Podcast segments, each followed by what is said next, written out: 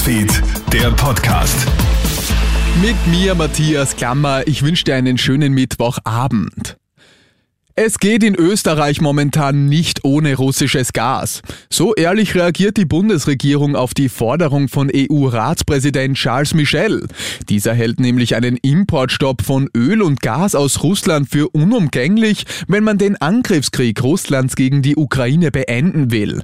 Stand jetzt sind aber immer noch einige EU-Länder, vor allem auch Österreich, schlichtweg abhängig von russischem Gas. Energieministerin Leonore Gewessler. Wir können diese Abhängigkeit Unabhängigkeit nicht von heute auf morgen beenden.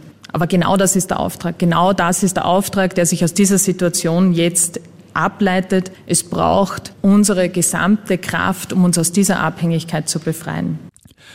Harte Maßnahmen oder einfach mit dem Virus leben? Laut Gesundheitsexperten muss die Regierung jetzt eine Corona-Strategie für den Herbst festlegen.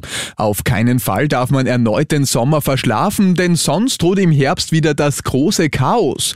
Vor allem in der Kommunikation muss die Regierung den Menschen sagen, wie der Plan für den Herbst aussieht. Es braucht eine klare Strategie und einen Notfallplan, sagt Virologe Norbert Nowotny. Wir werden mit diesem Virus leben müssen. Das wird uns bleiben als zusätzliches Virus, das zu Atemwegsinfekten im Herbst und Winter führen wird. Aber wir müssen dann schon zu der Zeit dann entscheiden, was gemacht wird. Wenn eine Variante kommt, die zu einem schwereren Krankheitsverlauf führt, dann müssen andere Maßnahmen gesetzt werden.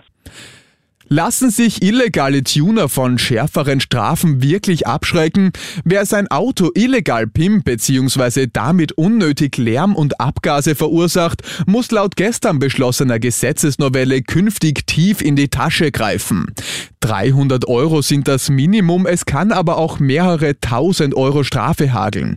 Bei schweren Verstößen können auch vor Ort die Nummerntafeln abgenommen werden. Das Gesetz wird Wirkung zeigen, sagt Verkehrspsychologe Gregor Bartel. Ein schärferes Gesetz hat in der Vergangenheit immer gezeigt, dass das die Polizei auch mehr motiviert zu kontrollieren. Das heißt, wir können dann eben davon ausgehen, dass die Polizei dieses Gesetz auch verstärkt kontrollieren wird und auch das wird sich in der Szene herumsprechen sprechen.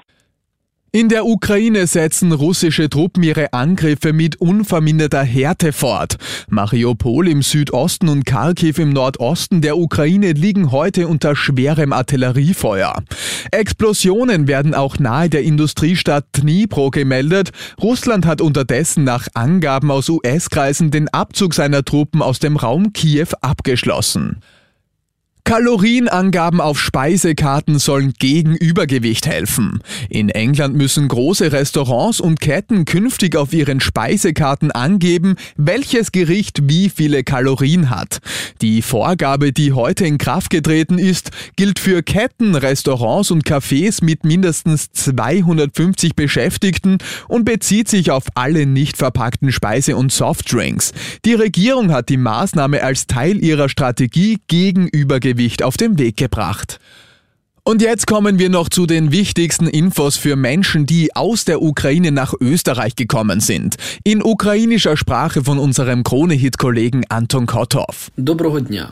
Мене звуть Антон Котов, і я інформую вас у нашому подкасті новин з щоденними порадами щодо вашого перебування в Австрії українською мовою.